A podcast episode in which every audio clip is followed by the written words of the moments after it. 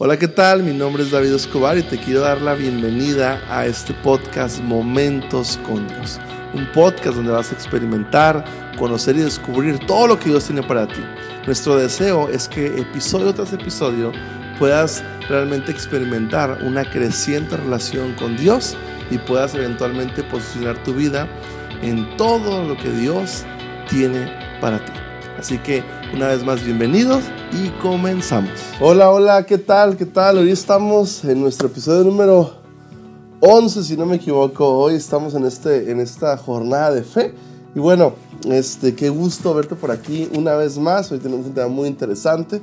Mi nombre es David Escobar. Si no tengo gusto de conocerte, comparte este contenido. Y bueno, será un gusto conocerte en persona alguna vez, ¿no? Este, para los que ya tengo gusto de conocer, pues aquí estamos otra vez muy, muy, muy contento de, esta, de, este, de, esta, este episodio número 11 sobre el tema de la fe, sobre el tema de estos 21 días de fe, que son 21 días muy, que, están, que están avanzando muy, muy, muy rápido ya. Y vamos a hablar de un tema muy, muy interesante, que en la parte 2 del manual dice ahí, momentos cruciales con Dios. Esto, esto, esto lo tengo que hablar, me encanta, este, porque es bien importante lo que se habla el día de hoy, basándonos en lo que dice 2 Corintios 10.5 hay que llevar todo, llevar cautivo cada pensamiento.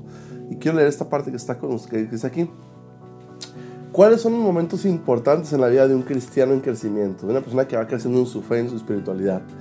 Eh, es un encuentro con Dios, eh, es una nueva dedicación a los propósitos de Dios, es cuando escuchamos lo que el Espíritu le dice a la iglesia, o sea, a ti, la iglesia somos tú y yo. Este, ¿Qué es lo que te está, cuando te habla Dios? Este, obviamente esas preguntas que acabo de mencionar son importantes en un encuentro con Dios, redireccionar tu vida, eh, escuchar la voz de Dios, es muy muy importante. Pero hay momentos muy importantes, muy cruciales que, que me he dado cuenta de cuando no hay madurez, de repente te, puedes estancar en tu fe, te puedes hasta alejar, hasta desviar. Por esto lo, lo de hoy es muy muy importante, ¿no? Este, hay otro momento importante con Dios, este, que es, es lo voy a leer un poquito como dice aquí, es este es cuando fallamos o tenemos experiencias que no se alinean a las promesas de Dios. En ese momento tenemos una opción, o sea, cuando hay cosas, cuando nos pasan cosas o experimentamos, experimentamos un fracaso o una crisis o algo sucede en nuestra vida que no va conforme el plan de Dios, salió algo mal así, tenemos, hay, hay veces pasa esto, ¿no?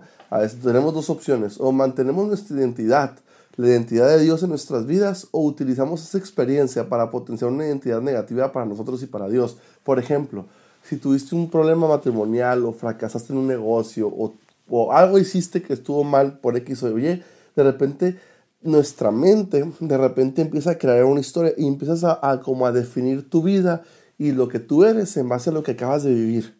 Sabes que no, pues como yo fracasé con esto, como tú este tropezón en la vida, o fallé aquí, o fallé acá, ¿Qué pasa? ¿Qué pasa? Este, haces como, como que te va como definiendo tu vida.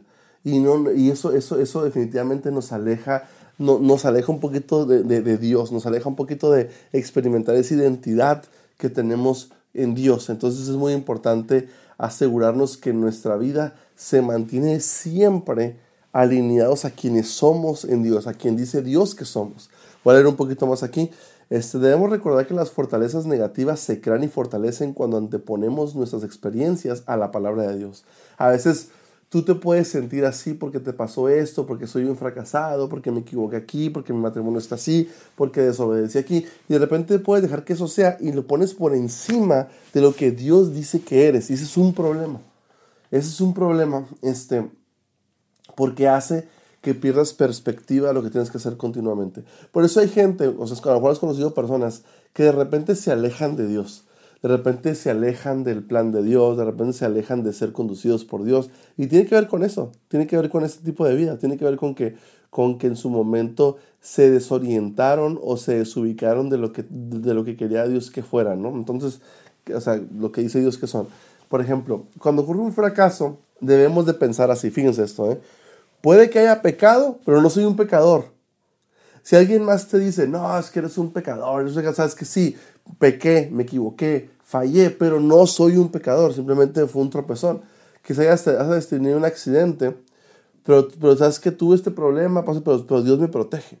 Puede ser que tengas escasez, pero soy una persona próspera. Fíjate, ¿eh? Puede ser que estés experimentando una etapa difícil financieramente, pero no quiere decir que siempre va a ser así. El problema es cuando eso ya te empieza a definir tu vida. Es que llevo cuatro meses en escasez o un año en escasez y pues yo pienso que ya soy destinado a vivir escasamente. No, son temporadas. Tú, Dios te promete que vas a ser próspero, entonces tú tienes que alinearte a lo que Dios dice que tú eres y esto es temporal. Muy, muy importante eso, muy importante. Este, por ejemplo, ¿no?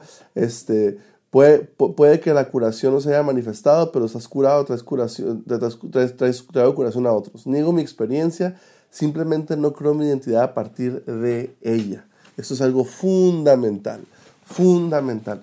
Este, Puede ser que necesites ayuda de otros al respecto al fracaso, pero necesitas la tentación para sacar conclusiones negativas de ello. Este, entonces, este, quiero también leer esto aquí. Aquellos que dependen pasivamente de la experiencia para identificar quiénes son y quién es Dios, limitarán en gran medida a Dios en sus vidas.